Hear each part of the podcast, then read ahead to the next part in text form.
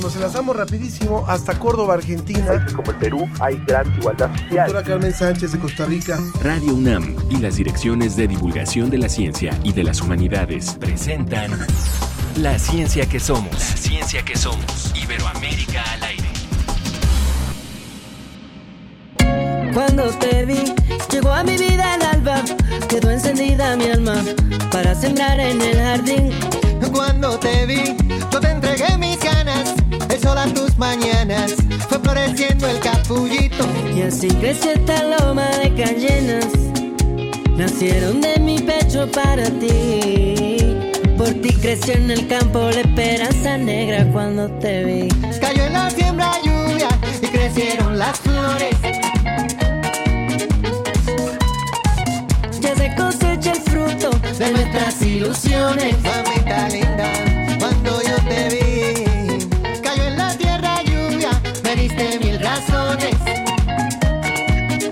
Con excelente música arrancamos la ciencia que somos en esta emisión.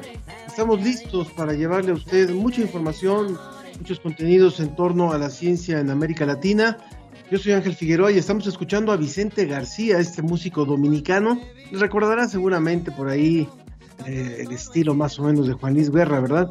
Bueno, él nos invita a un universo sonoro donde combina ritmos caribeños y alternativos y lo vamos a estar escuchando el día de hoy. Se llama Vicente García y esto es Loma de Cayenas.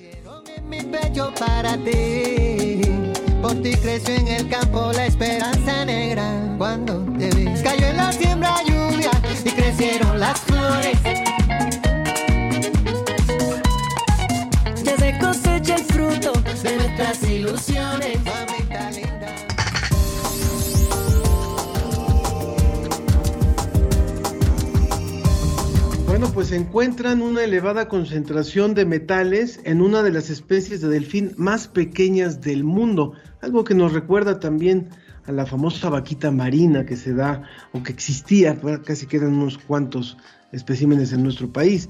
La Red Mexicana de Periodistas de Ciencia analiza el proceso de autorización de la vacuna Cancino, que hace algunos días estuvo en controversia. A más de un año en pandemia podemos tener mejores sistemas de salud. Vamos a descubrirlo sobre la mesa. Tenemos invitados de Colombia y de México y hablaremos de la defensa de los derechos humanos allá en Colombia, un país que ha pasado por múltiples conflictos y que hoy está viviendo una crisis importante. Estos son los temas que ponemos hoy en la mesa para usted. Los invitamos, como siempre, a que se sumen a este esfuerzo de comunicación de la ciencia. Puede participar con nosotros en el Facebook, en la ciencia que somos, en donde también nos puede ver a través de Facebook Live. También en Twitter, arroba ciencia que somos. Y de rápido, rápido nos vamos volando hasta Salamanca con nuestro compañero José Bichel. Desde España, El informe de la Agencia Iberoamericana para la Difusión de la Ciencia y la Tecnología, DICIT. con José Pichel.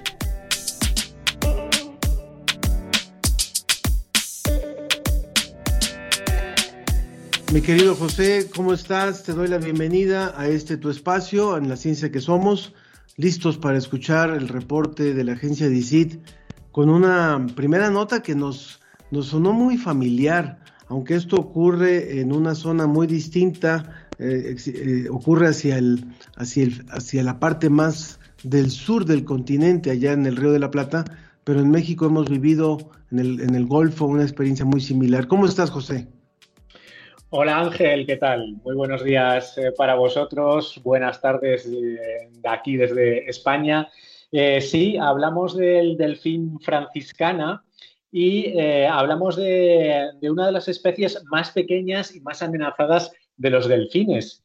Es endémico del Río de la Plata y una investigación ha revelado que está lleno de metales tóxicos, metales como el cromo, el cobre, hierro, níquel. Es una investigación que ha analizado los tejidos biológicos y en particular los restos óseos de, estos eh, delfines. Es una investigación además que es fruto de una cooperación, eh, ya que participan científicos españoles y uruguayos eh, y nos revela esta información que, como tú dices, puede ser realmente un caso más, un caso más de muchos animales que están sufriendo esa contaminación provocada por los seres humanos y además en este caso, eh, claro, estamos hablando de una especie que está en peligro, es una especie muy vulnerable según eh, la clasificación que hacen eh, los científicos. Y además es una especie que, que, está en un entorno muy rico desde el punto de vista medioambiental, como es el Río de la Plata,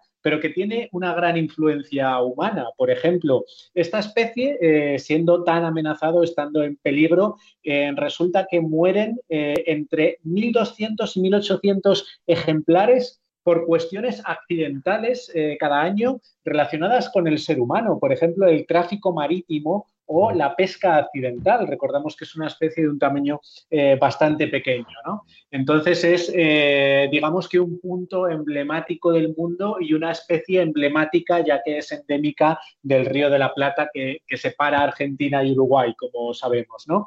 Eh, además, es muy importante porque todo el ecosistema gira muchas veces en torno a unas cuantas especies que modulan un poco eh, cómo son las relaciones entre distintos animales en este caso, ¿no? Y es el caso del delfín franciscano. Proteger a este tipo de delfín es muy importante porque actúa como depredador de eh, pequeñas especies de peces, de pulpos, gambas y esto al final para el equilibrio de, todo este ecosistema resulta bastante importante, sobre todo teniendo en cuenta eso que es un ecosistema bastante contaminado por la acción del, ser humano, que es eh, un punto eh, marítimo entre, bueno, entre lo que viene siendo un río de agua dulce y ya una salida al mar eh, de agua salada un punto eh, bastante crítico, bastante eh, de concentración humana y de concentración de contaminantes. Entonces es muy interesante como bioindicador también, como indicador de cómo está todo ese ecosistema y, cómo lo estamos tratando los seres humanos. Así que una investigación en definitiva muy, muy interesante que desde luego sí sería aplicable, sería extrapolable a muchos otros animales, a muchos otros casos, a muchas otras zonas del planeta que debemos cuidar. En el caso de la vaquita marina, que, se, que está ya a, a menos de 20, 30 ejemplares de terminarse su, su, de concluirse esa, ese periodo de extinción, desgraciadamente, no ha sido tanto por la contaminación, pero sí por esta pesca accidental de la que tú hablas, como, ocurre con este, con este delfín.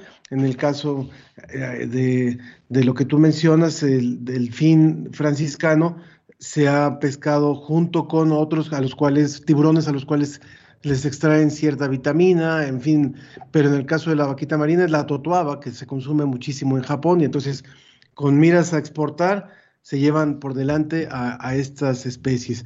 Bueno, vámonos a la siguiente nota, por favor, José, que tiene que ver también con Colombia. Hoy vamos a estar hablando mucho de Colombia en nuestro programa. Venga, por favor.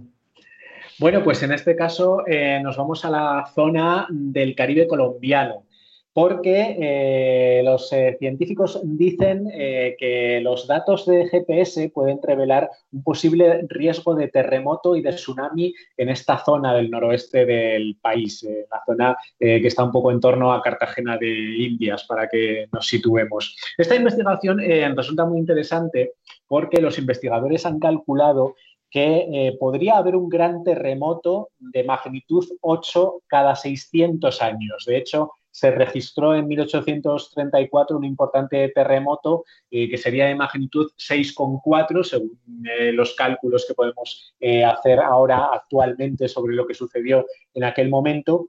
Y es que se trata de una zona tectónica muy compleja. está la placa del Caribe, que se mueve hasta 7 milímetros al año, pero están eh, otra serie de placas que confluyen en, esta zona y que, eh, como digo, en principio no tienen tanto riesgo sísmico como puede tener eh, de forma inmediata otras zonas del mundo. Lo hemos comentado otras veces, ahí en México tenéis muchos terremotos, la zona de California también, etcétera, pero sí que a ese largo plazo Mm, ese, plazo más largo podría suponer un problema importante, ¿no? Bueno, eh, resulta que eh, estos científicos dicen que sería muy interesante aprovechar una red de puntos GPS para eh, mm, analizar mejor cómo es el movimiento, la deformación de esas placas tectónicas, la deformación que puede tener la corteza terrestre. Eh, ya sabemos que eh, el GPS es un sistema que gracias a los satélites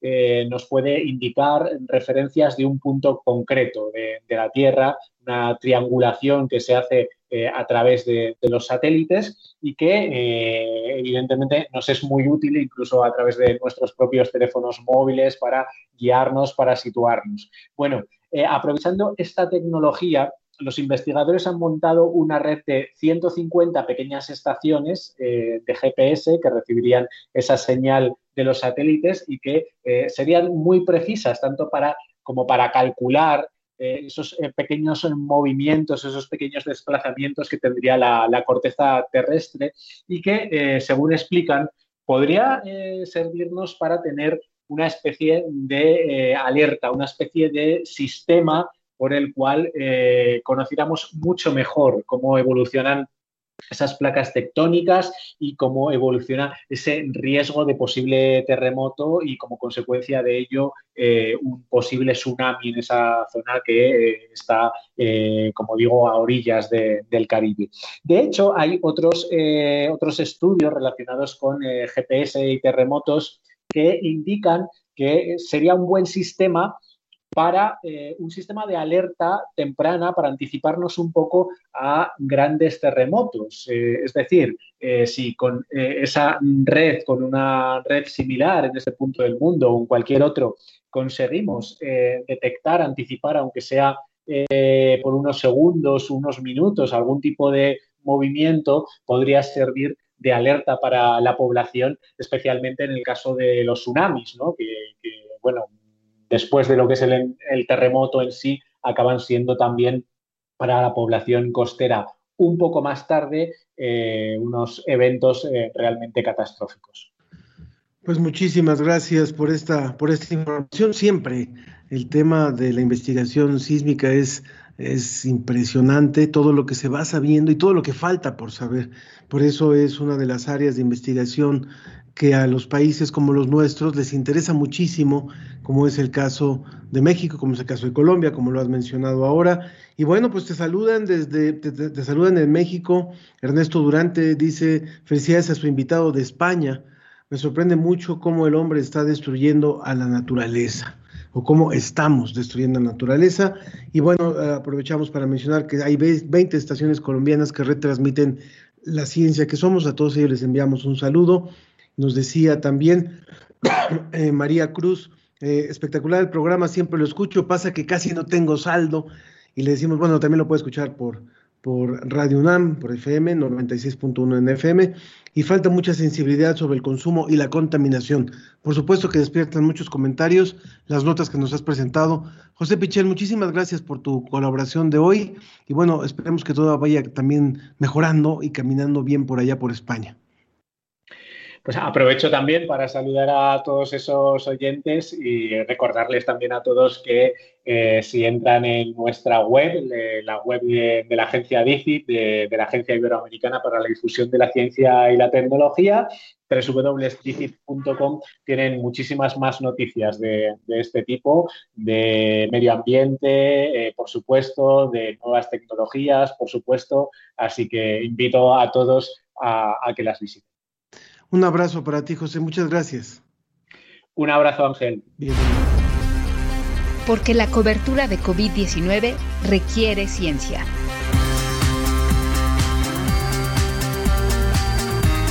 Con la Red Mexicana de Periodistas de Ciencia.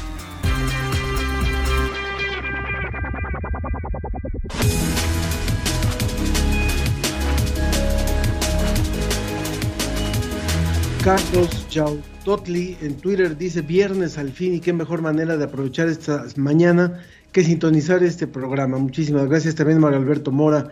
Saludos al equipo y le doy la bienvenida con muchísimo gusto a Felipe Eduardo Barús. Él es integrante de la Red Mexicana de Periodistas de Ciencia y fundador y director general de Piensa Technologies, empresa mexicana de consultoría en tecnología. Bienvenido, Felipe. Eh, hola Ángel, muchísimas gracias. Es un honor para mí estar en la ciencia que somos en esta primera intervención de un servidor y pues a sus órdenes. Gracias por la invitación. Muchísimas gracias. Hay dos temas de lo que nos vas a hablar eh, y uno que es muy interesante porque se da justamente en El Salvador, que es esta aprobación de, la ley Bitcoin. Cuéntanos, por favor, porque finalmente el Bitcoin y los, las criptomonedas están transformando una buena parte de la economía internacional. Exactamente. De hecho, eh, Bitcoin en estos días, especialmente en Latinoamérica, ha estado en boca de muchísima gente. El pasado 8 de junio, la Asamblea Legislativa de El Salvador, este país centroamericano, aprobó eh, el uso de Bitcoin como una moneda de curso legal en, uh, dentro de 80 días a partir de esa fecha. Esto es más o menos por ahí del 6 de septiembre, es cuando el Bitcoin va a ser una moneda de curso legal en El Salvador. Cuando hablamos de Bitcoin, eh, hay veces que parece que estamos hablando en chino. Mucha gente no entiende qué es, mucha gente cree que es algo incluso fraudulento y creo que vale la pena hacer un poquito de análisis de dónde sale Bitcoin, cómo surge, por qué hay tanto interés en esta criptomoneda el día de hoy. Eh, Bitcoin, en efecto, es una moneda nueva, es una moneda inventada en realidad, así como lo fue el dólar o el euro o el peso mexicano en algún momento dado, alguien lo inventó en un, en, un momento. Eh, Bitcoin surge como concepto en 2008. Hay una entidad que se llama Satoshi Nakamoto, y hablo de Satoshi Nakamoto como una entidad, no como una persona, porque nadie sabe en realidad quién es. Eh, puede ser una persona, un genio, por supuesto, o puede ser un grupo de gobiernos, o puede ser un grupo de empresas. Hay muchas especulaciones sobre quién es Satoshi Nakamoto. La realidad es que nadie sabe qué es, es un seudónimo, y bueno, él fue el inventor de Bitcoin en 2008 como concepto. En 2009 lo lanzan a Internet, por supuesto, y hay quien empieza a invertir, quien empieza a comprar o poner dinero, dinero real, por supuesto, en, este, en este nuevo concepto Bitcoin, y su valor inicial, que fue cero, en ese momento empieza a subir, empieza a subir eh, de manera importante. Por ahí de 2010-2011 valía 5 dólares americanos un Bitcoin. En, uh, para junio 8 de 2011 ya estaba por ahí de 31 dólares. En 2014, enero, estaba ya en 770 dólares. En 2017 estaba en mil dólares, 998, 999. Ahí es cuando fue mi gran, mi gran error, porque los pocos bitcoins que yo logré hacer en ese momento los decidí vender y pues los hubiera guardado, evidentemente. Ahora no tengo ni uno solo.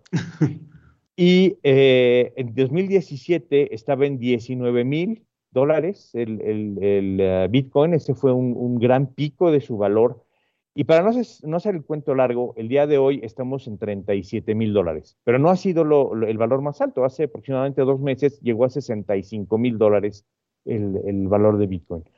Eh, es una moneda sumamente volátil, su valor cambia, sube o baja, pues prácticamente por cuando alguien opina algo, alguien estornuda, alguien da una opinión eh, no favorable, el gobierno chino opina que sí, que no, que sí le gusta, que no le gusta. Entonces es muy, muy variable, es un, es un valor muy, muy, muy volátil y esto evidentemente implica riesgos para quien quiera invertir en Bitcoin.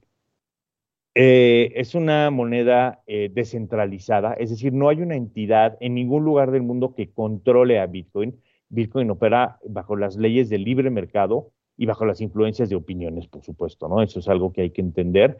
Eh, hoy vale 36 mil, 37 mil dólares un Bitcoin, pero si alguien da una opinión, como, ha sucedido recientemente con Elon Musk, el dueño de Tesla o de SpaceX, el valor sube enormemente o baja enormemente. Si gano, pues qué buena suerte, pero si pierdo, puedo estar perdiendo mi patrimonio. Y este es precisamente el, el tema central de lo que está pasando en El Salvador. Hay mucho interrogante sobre cómo se va a operar Bitcoin eh, cómo voy a, a, transaccionar, cómo voy a ir a comprar el pan, eh, la leche, la comida, la gasolina utilizando Bitcoin.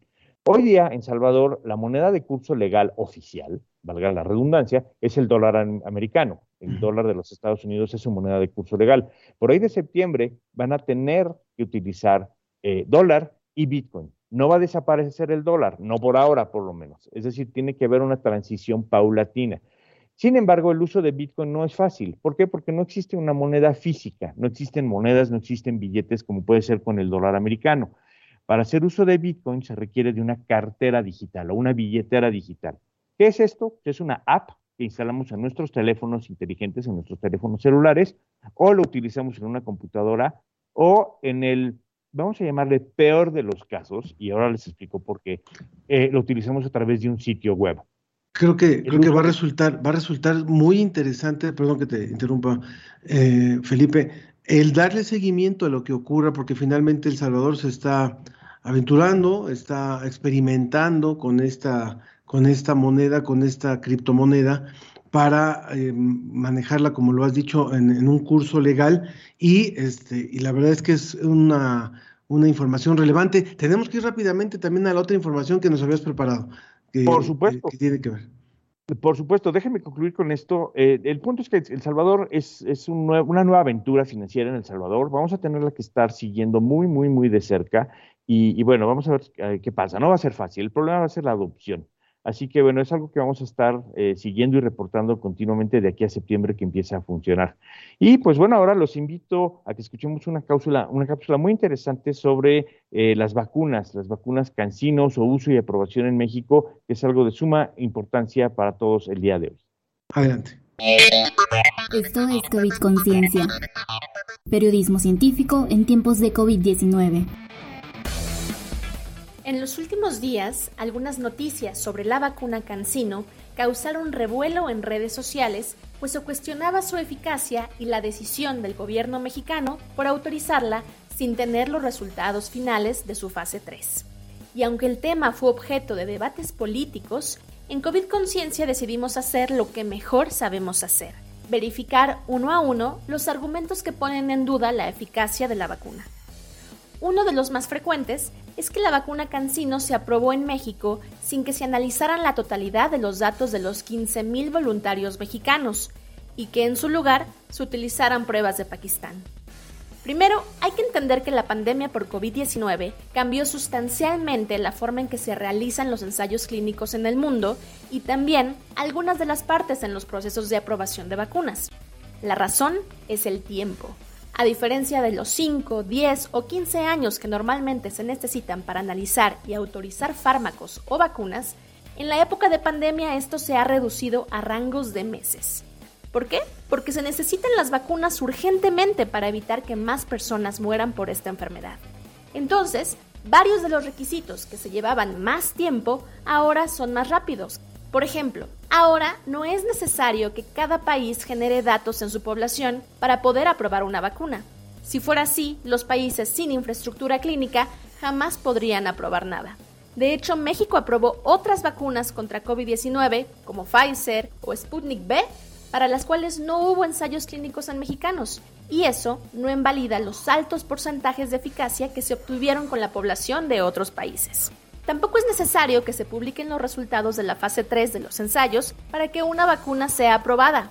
De hecho, todas las vacunas han sido autorizadas hasta ahora con resultados pendientes a través de una autorización de emergencia, que se aplica en contextos de emergencias sanitarias donde la vida de mucha gente está en juego puede levantar sospechas que no haya suficiente información de Cancino, pero ni las empresas farmacéuticas ni las agencias regulatorias de cada país están obligadas a difundir sus resultados y dictámenes. Claramente, en un ambiente tan complicado como COVID, es necesario llevar un proceso transparente, pero hay que tomar en cuenta que normalmente estos acuerdos, tanto los precios como la evaluación de las vacunas, son procesos confidenciales y solo se entregan a las autoridades sanitarias de un país cuando se tienen resultados suficientes para asegurar su eficacia y seguridad.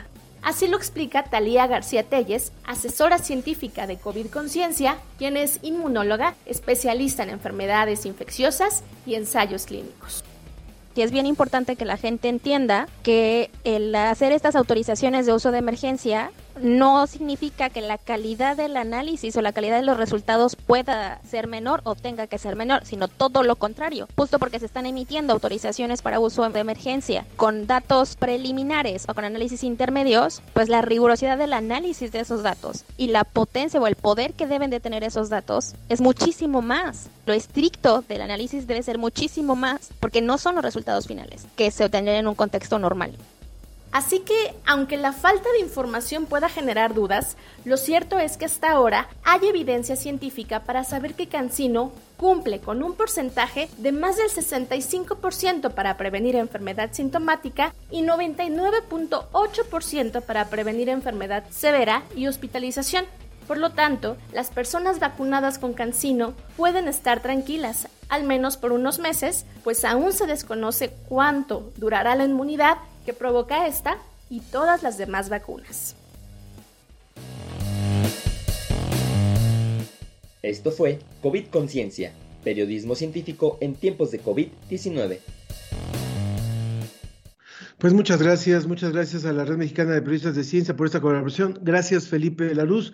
Eh, has recibido por aquí también un saludo desde El Salvador, alguien que nos está escuchando eh, y que te manda saludos y que, y que, valora la información que nos has dado sobre el Bitcoin. Es eh, justamente Bill Monterrosa. Saludos de El Salvador a toda la audiencia en Radio UNAM en México y gracias al colega Felipe. Gracias Felipe Barús por esa colaboración. La ciencia y sus respuestas están sobre la mesa.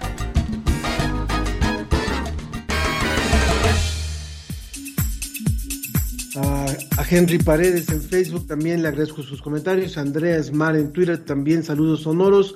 Y bueno, ya estamos, ya están nuestros invitados hoy para poder eh, abordar un tema que nos parece fundamental y que aprovechamos también para saludar a nuestros eh, radioescuchas allá en Colombia, en donde hay más de 20 estaciones que retransmiten la ciencia que somos y nos parece eh, una colaboración muy importante.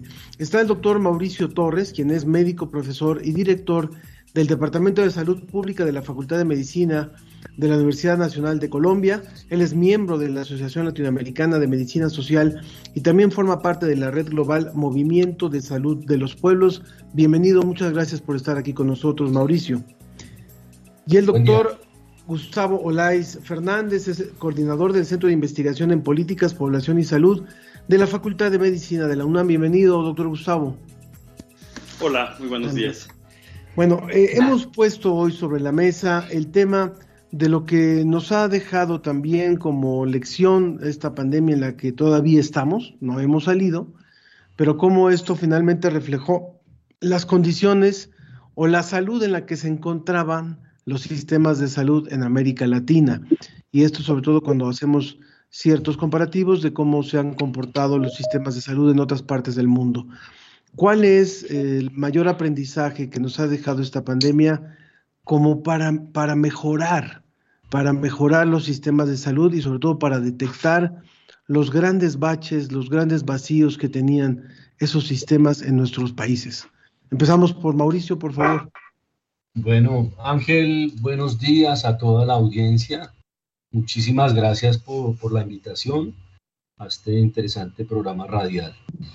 Bueno, pues eh, como tú dices, Ángel, eh, la pandemia develó los grandes problemas que los sistemas de salud en la región tenían y que, pues, digamos, son la causa que explica en gran medida eh, la debilidad del enfrentamiento pues, de este gran problema, de esta gran crisis de salud pública. Ahora, los sistemas de salud tienen diversos problemas, eh, tienen que ver con las diversas estructuras y formas de sistemas que existen en la región, porque, digamos, hay una heterogeneidad de sistemas de salud en la región, ¿cierto?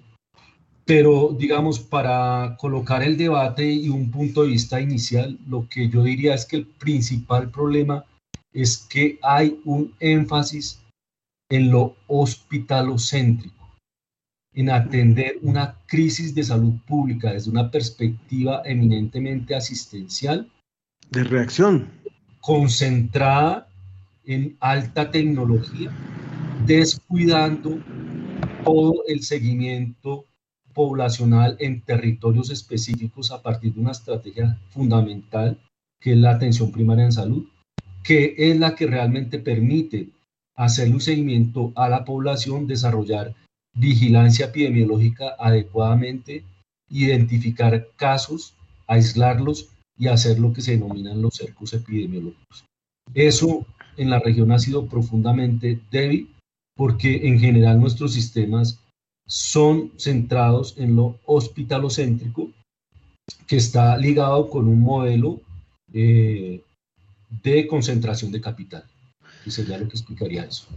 Ahí estamos hablando de un punto fundamental, es decir, las cifras son reveladoras, se habla del número de camas por población, el número de médicos por, por habitantes, el número de enfermeras por habitantes, pero creo que lo que, lo que menciona Mauricio es fundamental, es decir, esa es la parte reactiva. ¿Qué pasa con la parte preventiva? ¿Qué, ¿Qué pasa con la educación para la salud? Que es parte tal vez, o no, no tal vez, es parte del quehacer de los sistemas de salud, cómo educar a una población para no llegar hasta esos extremos. Doctor Gustavo, si quiera, si quiere abordar sobre este tema, por favor. Con todo gusto. Lo que dice Mauricio es absolutamente cierto, ¿no? O sea, a los sistemas de salud en América Latina han enfrentado o han, enfocado este problema desde el punto de vista hospitalario. O sea, no quiero que se me llenen los hospitales, no quiero que se me muera la gente en el hospital. Este, entonces, en algunos casos los mandamos a morir a la calle o a sus casas, lo cual es todavía peor que el, mucho peor el remedio que la enfermedad, en este caso.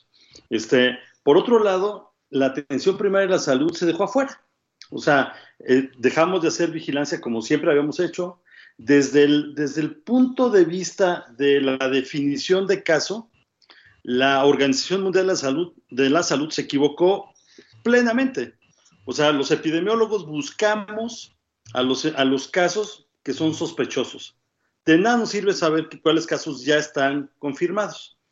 Y si la, la, la, única forma en que podíamos eh, reportar la información eran confirmados, entonces lo que estábamos haciendo era, es ir atrás de la pandemia y no adelantarnos a la pandemia.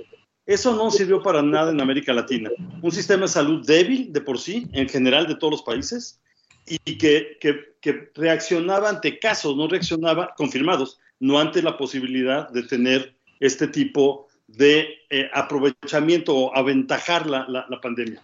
Ese es un problema que ha sido monumental para, este, para nosotros este, en este grupo. Entonces, ciertamente nos ha ido muy mal. Este, ya pasamos del millón de muertos, que fue muy este, eh, vislumbrado por los medios para, para, América Latina. Pero bueno, ya que revisemos, nos va a pasar lo mismo que ya pasó en, Perú, ¿no? Que, que, al revisar, bueno, duplicaron la cantidad de muertes por, por COVID, simplemente porque no se hicieron diagnósticos a tiempo, ni se hicieron los diagnósticos donde debía ser.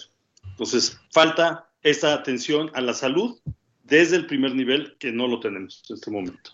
Eh, eh, no podemos hablar de un tema que tenga que ver con los sistemas de salud en América Latina, por eso creo que nos va muy bien el hablar de la región, si no hablamos de inversión y si no hablamos de objetivos claros. ¿Han tenido todos los gobiernos de la región una inversión suficiente y objetivos claros de a dónde llevar los sistemas de salud? en un marco en donde también se ha dado un, se ha abierto la puerta a la privatización, por ejemplo, de la salud, de los de, de la atención a la salud en nuestras poblaciones. Doctor Mauricio. Sí, eh, pues como yo mencionaba inicialmente, eh, hay una heterogeneidad de sistemas de salud en la región que van desde sistemas de base pública, estatal, como el cubano, el, brasilero, el costarricense, el venezolano, hasta sistemas eh, privatizados como es el caso de Chile o Colombia, ¿cierto? Eh, ahí también cercano el mexicano, ¿cierto? Con otras variantes. Eh, entonces, digamos que está esa heterogeneidad. producto de esa heterogeneidad también hay una heterogeneidad en los porcentajes del Producto Interno Bruto en las inversiones de salud que puede ir de cifras muy altas a cifras muy pequeñas, ¿cierto? Eh, mm, pero lo que me parece clave aquí, eh, articulando este debate con la pandemia, eh, retomando la discusión inicial, es que enfrentar una crisis de salud pública de esta magnitud requiere una combinación de sistemas de salud, por supuesto, con capacidad de eh, hacerle seguimiento estricto a la población en el sentido que hemos dicho, desde una estrategia de atención primaria en salud, con políticas gubernamentales coherentes y consistentes en una perspectiva de protección social. Es decir, creo que una enseñanza que ya nos deja la pandemia es que no se pueden abordar los problemas, las crisis de salud pública eminentemente con medidas de salud pública, sino se requiere una combinación de políticas de carácter social y económico que le den soportes a las poblaciones para poder atender a las medidas que se adelantan. Y que eh, en eso, pues los gobiernos centrales juegan un papel muy clave. Porque fíjense en lo que, ha pasado, lo que pasó en Brasil. Brasil tiene un sistema único de salud, el SUS, realmente es muy importante y que tiene una estrategia familiar de atención muy importante, pero la decisión gubernamental de desconocer la pandemia arrasó toda posibilidad de un adecuado enfrentamiento de la pandemia en Brasil con eh, las consecuencias devastadoras que ha tenido. Contrastado, por ejemplo, con Cuba, que es un sistema también de base estatal donde el gobierno sin duda toma las medidas para proteger la salud y la vida de la población y muestra que sí es posible contener una pandemia eh, adecuadamente. Y ahí entonces como vemos en esos espectros y en particular el caso colombiano, pues tenemos un, un problema muy serio, un sistema de salud privatizado, hospitalocéntrico, con unas medidas gubernamentales absolutamente insuficientes en un contexto de alta informalidad laboral, donde la gente, al no tener protecciones sociales y económicas, pues se ve obligada a salir para buscarse el día a día. Y eso ha llevado al puesto que tiene hoy Colombia de tener las principales tasas de morbilidad y mortalidad por, por COVID en la región y en el mundo. Yo le sumaría a lo que nos dice, estamos hablando con el doctor Mauricio Torres de la Universidad Nacional de Colombia, eh, del Departamento de Salud Pública de la Facultad de Medicina de la Universidad Nacional de Colombia, yo le sumaría a todos esos ingredientes que usted dijo, eh, los factores preexistentes.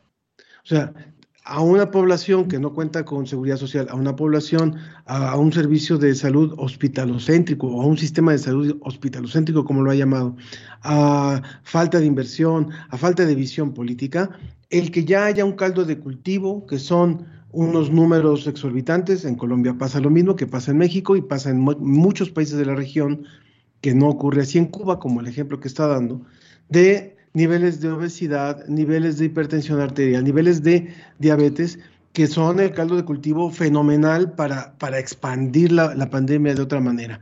Entonces, para ir cerrando esta, esta conversación, ¿cómo sería importante, doctor Gustavo Olaiz, de aquí de la Facultad de, Medicina eh, de la UNAM, cómo sería importante eh, incentivar a que los sistemas de salud también colaboraran y que, y que también el ciudadano se haga responsable de su propia salud, porque no es solamente dejarlo todo en manos del sistema público de salud. Claro. Eh, bueno, para mí el primer punto es que el, primer, el principal, y yo diría que por mucho el más importante cofactor que tenemos en la pandemia en América Latina es la pobreza. Ese es el, el gran factor. Si le sumamos obesidad, si le sumamos hipertensión, hay muchos hipertensos, hay muchos obesos que no nos pasó nada con el COVID, pero con la pobreza es muy difícil lidiar. Entonces, una de las partes importantes es eh, los esfuerzos que hagamos, hay que hacer esfuerzos para llevar a, la salud a los que ahora son los nuevos pobres, ¿no? Porque esta, esta pandemia atrajo una caída bestial, pero monumental en, los ingresos en, en, toda América Latina.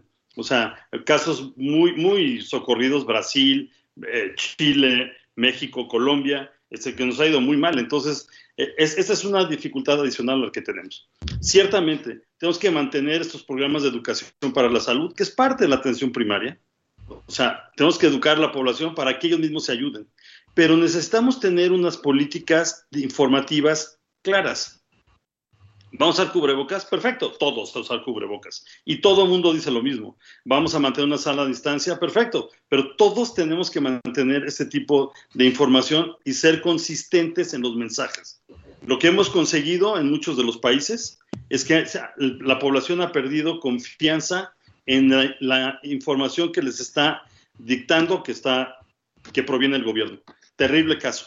O sea, hay que recuperar la confianza, que yo creo que es el primer punto. Eso es lo que va a tener que hacer cualquier sistema de salud ahorita y cualquier sistema político para decir, oye, tienes que volver a confiar en mí, yo te voy a decir exactamente lo que está pasando y qué tienes que hacer. No me interesa si al, presidente no le gusta o si al, ministro de Salud no le gusta o si pensamos que estamos muy lejos de los casos, etcétera. No pasó. Eso, eso ya lo vivimos. Entonces, ¿hay que educar a la población? Sí, pero necesitamos, lo primero es responder otra vez a la población de manera que sea confiable, que sea oportuna y que sea absolutamente verídica. Yo creo que ese es el primer paso para recuperar estos sistemas de salud a como, por lo menos como estaban antes.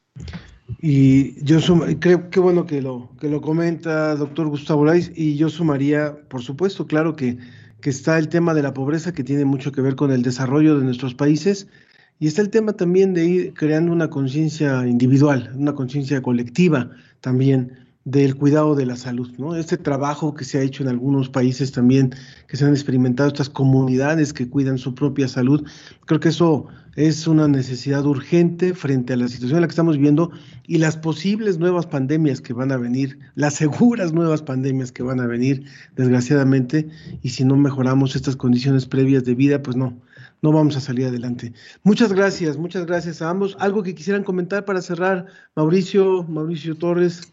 Sí, dos puntos rápidamente, porque eh, dejamos como en punta la pregunta que hiciste eh, eh, de las inversiones.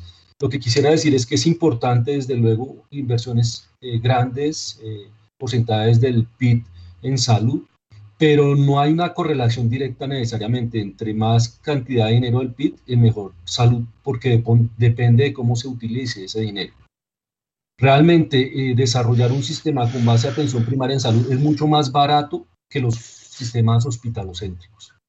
El primer aspecto. Y segundo, creo que otro aprendizaje que nos deja la pandemia y que nos debe llevar a un cambio de base cultural es precisamente desarrollar una cultura del cuidado, ¿sí? que va mucho más allá, digamos, de la tradición, de la tradicional visión de educación en salud, que se para mucho en el tema de estilos de vida y le asigna a la gente cierto tipo de comportamiento, pero sin interiorizarlo culturalmente. Creo que aquí necesitamos un cambio de fondo, pero eso requiere enfrentar eh, el desarrollo cultural que han hecho estos sistemas y, este modelo neoliberal que ha profundizado el individualismo. Tenemos que superar el individualismo para construir y potenciar esas expresiones de cuidado tan potentes que la pandemia nos ha mostrado, de solidaridad, de cuidado interpersonal, de cuidado colectivo, y ahí colocar el, tema de la salud de la vida, de la vida no solamente humana, sino planetaria, porque el cuidado hoy tiene que ser planetario. Por supuesto. Pues muchas gracias, doctor Mauricio Torres, médico, profesor y director del Departamento de Salud Pública de la Facultad de Medicina de la Universidad Nacional de Colombia y miembro de la Asociación Latinoamericana de Medicina Social. Muchas gracias por haber estado con nosotros. Y doctor Gustavo Olais Fernández, coordinador del Centro de Investigación en Políticas, Población y Salud de la Facultad de Medicina de la UNAM. A ambos, muchísimas gracias por esta mesa. Muchísimas gracias por la invitación, Ángel. Muchas gracias. Al contrario, muchas gracias. Muchas gracias. Mucho gusto, Mauricio. Mucho gusto.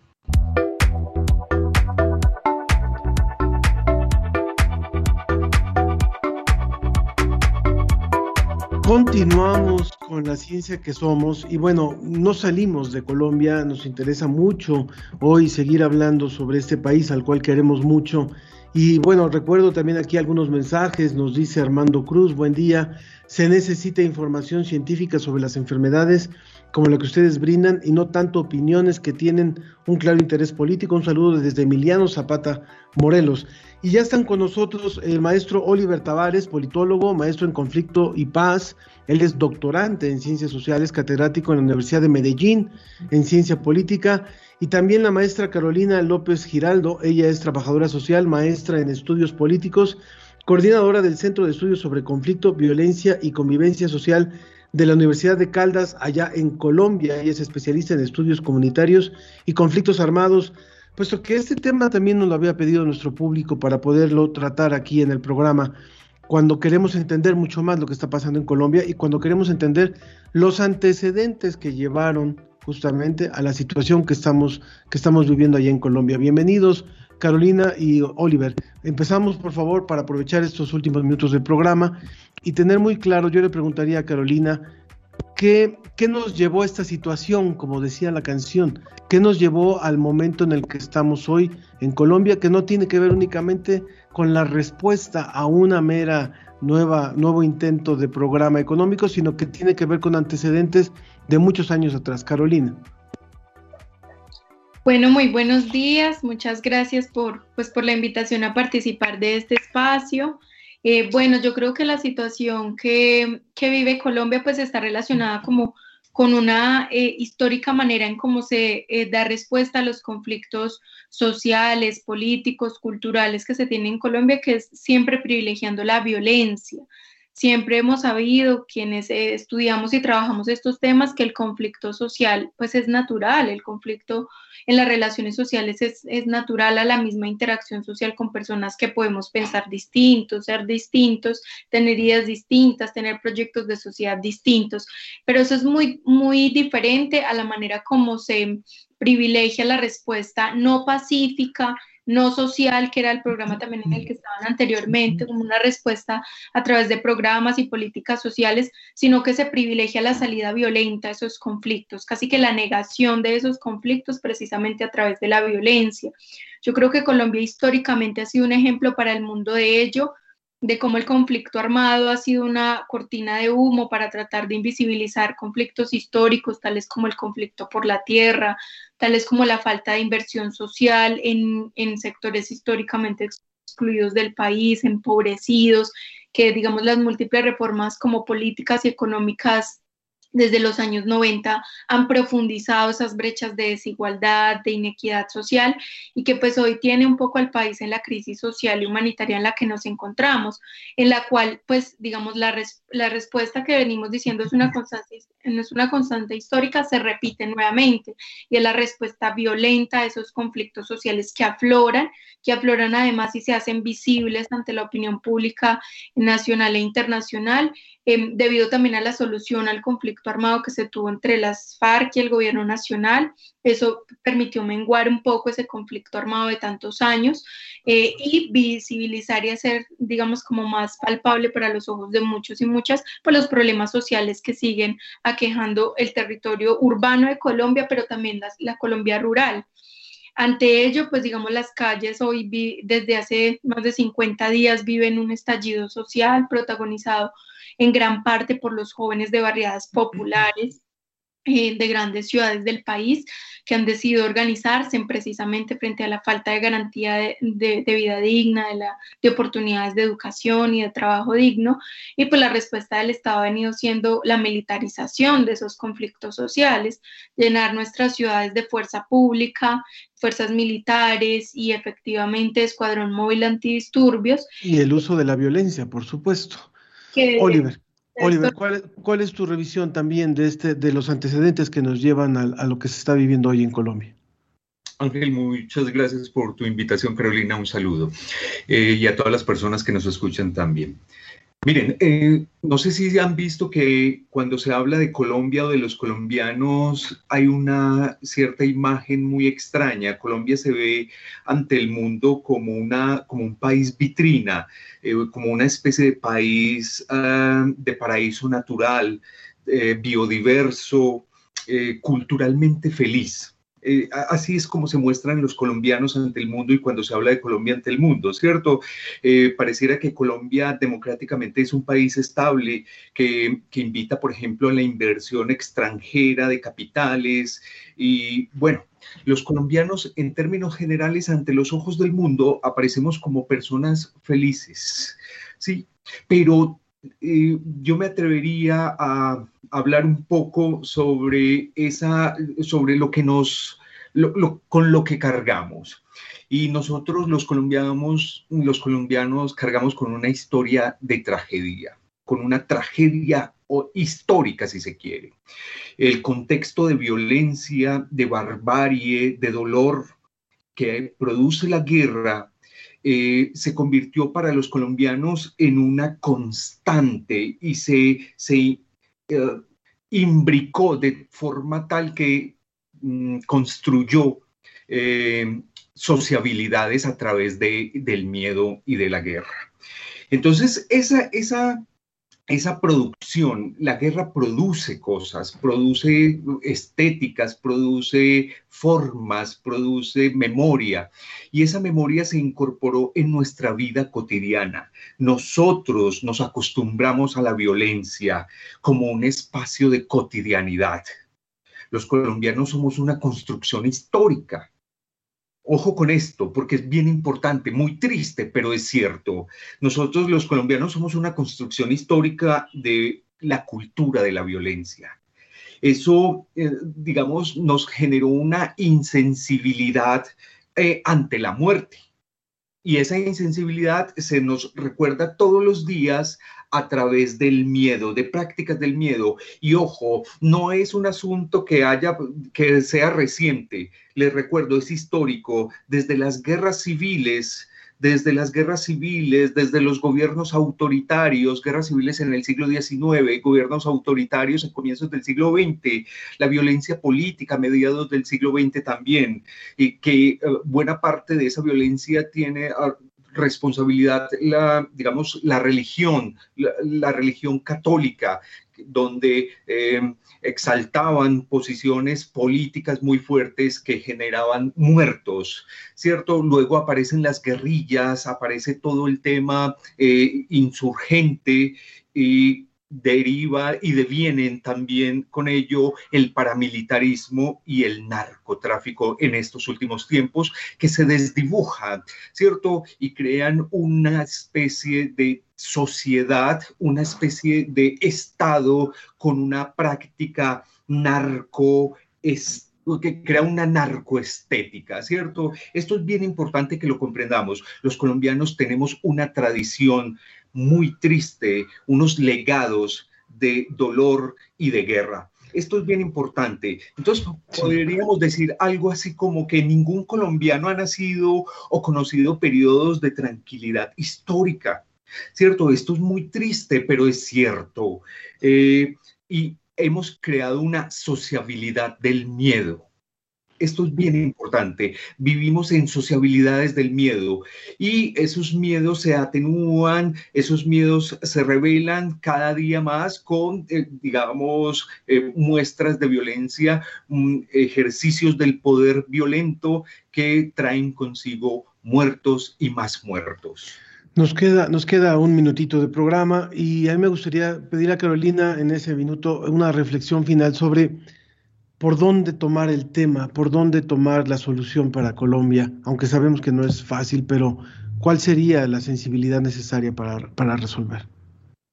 Yo creo que en, las palabras que viene también el profesor Oliver, eh, una salida es la desnaturalización de la violencia entender que efectivamente ningún colombiano ni ninguna persona en el mundo, ningún ser humano debería ser asesinado, debería ser desaparecido por reclamar el cumplimiento de unos derechos sociales, políticos, económicos, de una vida digna.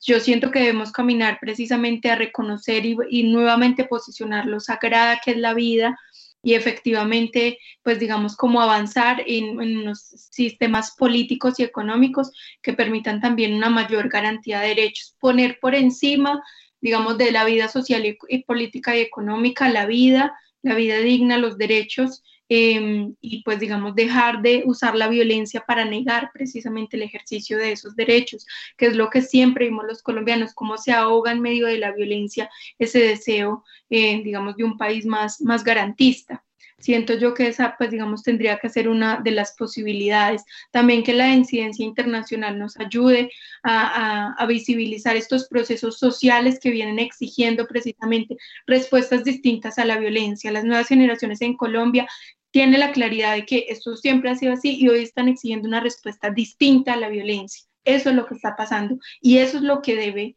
y seguimos esperando, una respuesta distinta a la represión y al autoritarismo. Por supuesto. Yo les pediría que siguiéramos en contacto y que volviéramos a tener otra mesa sobre este tema un poco más amplio para seguir observando lo que está ocurriendo en Colombia, son, es un pueblo hermano, es un pueblo que queremos mucho y es un pueblo que respetamos muchísimo, que no lo vemos solamente como esta vitrina, como este paraíso, sino como personas que están luchando por una Colombia mejor. Así que los invito a que muy pronto tengamos una nueva mesa y agradezco, por supuesto, que hayan estado hoy con nosotros, eh, Carolina Sedad de la Universidad de Caldas y eh, Oliver Augusto Tavares también. Muchísimas gracias por haber estado con nosotros hoy. Y de esta forma concluimos hoy la ciencia que somos. Agradezco a todo el equipo que hizo posible esta transmisión. Nos vamos escuchando a nuestro músico eh, dominicano que le presentamos hoy al inicio del programa. Y eh, lo esperamos la próxima semana. Vamos a hacer un enlace que va a estar, eh, espero, muy interesante para ustedes. una transmisión en vivo. Va a ver usted la sorpresa que le tenemos preparado. Nos vamos escuchando Vicente García. Yo soy Ángel Figueroa. Que tenga un excelente fin de semana.